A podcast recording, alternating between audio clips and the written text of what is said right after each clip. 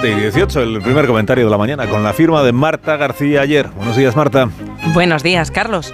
A veces nos llega un nombre. Entre las decenas de miles de muertos en Palestina, a veces nos llega una voz, una historia, una que le pone rostro al horror.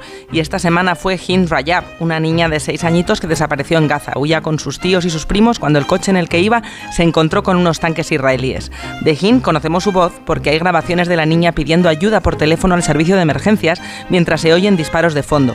Era la única que había quedado con vida en el coche. Unos enfermeros de la Media Luna Roja Palestina encontraron el Kia negro en el que se encontraba Jin. El coche estaba acribillado, todos muertos, también Jin. También dos enfermeros que acudieron en una ambulancia a buscarla después de su llamada de auxilio. Y Jin es una víctima más, una de tantas, pero es también un símbolo, un símbolo de lo fácil que es mirar para otro lado hasta que no llega un nombre, una historia, una voz de una niña de seis años suplicando ayuda. Porque a las otras voces, a las de Netanyahu diciendo que va a lanzar un ataque a gran escala en Rafah y a la de la ONU diciendo que es imposible evacuar al millón y medio de personas que están ahí, a esas nos hemos acostumbrado también.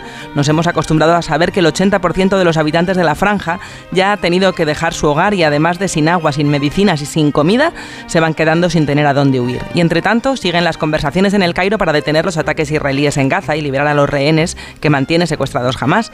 Estados Unidos se opone a la invasión israelí de Rafah. Reino Unido recuerda que negar alimentos y agua a Gaza viola el derecho internacional y Borrell, que representa la diplomacia europea, alerta de que Netanyahu ya no escucha a nadie.